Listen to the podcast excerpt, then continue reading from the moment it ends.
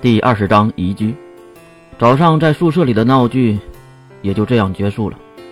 月换上了制服，就是那套新的制服，和水兵走上了上学的路途。在路上也遇到了那等待已久的另外两个人，一个是自带飞机跑道的爱哭女孩关灵，另一个则是屌丝界的高能屌丝世门。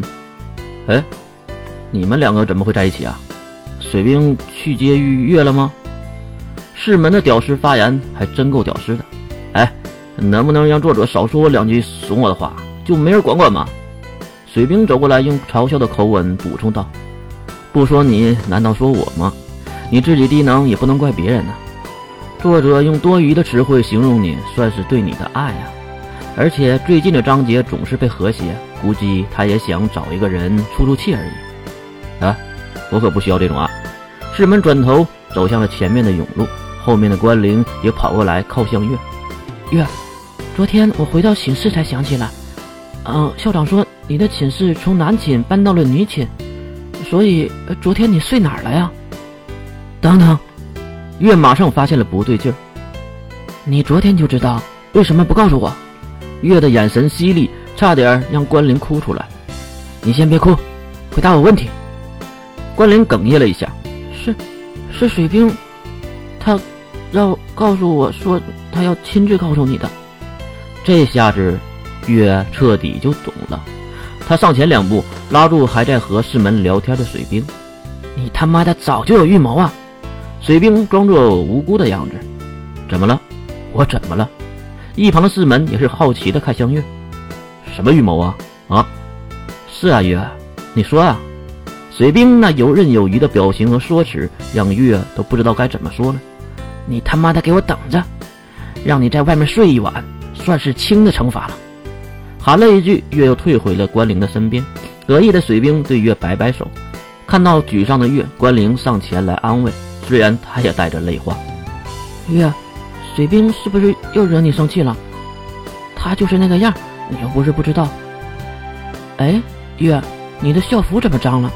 边说，关灵还拿出了粉色的手帕去擦拭月衣领的红点儿。没用的，那是血迹。关灵马上泪眼汪汪。你受伤了吗，月？月连忙解释道：“啊，没没没，我没受伤。你过于担心了，关灵。我我我是岳大人，早啊，岳大人。”就在两个人唧唧歪歪的时候，一旁路过的几个学生，他们都恭敬地对月行着礼。岳大人，新校服很适合你。又有几个高年级的前辈走过，不过也说着自己的慷慨，当然也附带的低头礼。啊，早上好！得到回复，对面的女学生马上高兴的蹦了起来，哼，和追星差不多。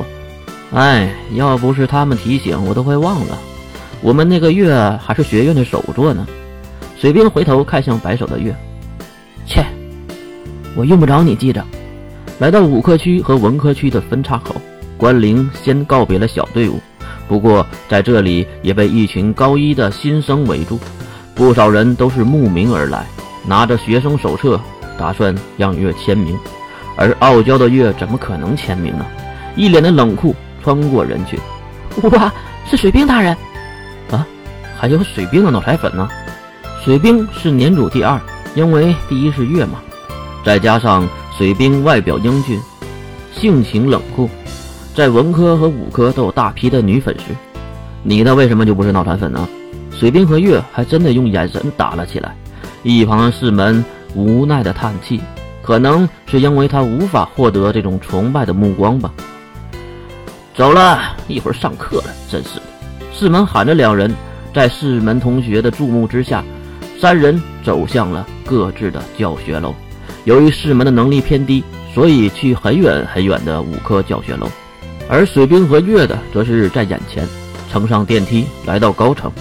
刚刚踏出电梯，不少的高二学生就堵在了门口，骚动了起来。哇，是月同学！这一嗓子，更多的人跑了过来。那个，我们听说您在海边迎战魔法阵营的事，月大人，您真是我们的偶像啊，是科学阵营的榜榜榜样啊！是啊，是啊，你看那些魔法师的信徒们，一定受到了应有的惩罚，对吧？说什么的都有，而月却咬紧了牙，愤怒地回道：“你们哪里来的这些废话？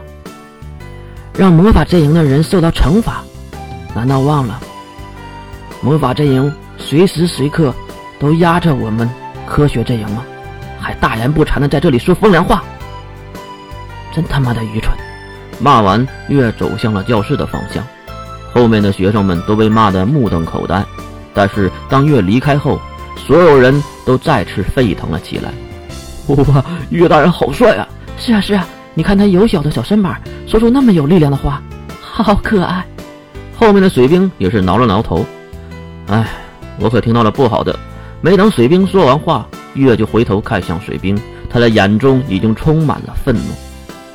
这群学生和那群魔法师一样，根本就不知道真正的战场是什么样子的。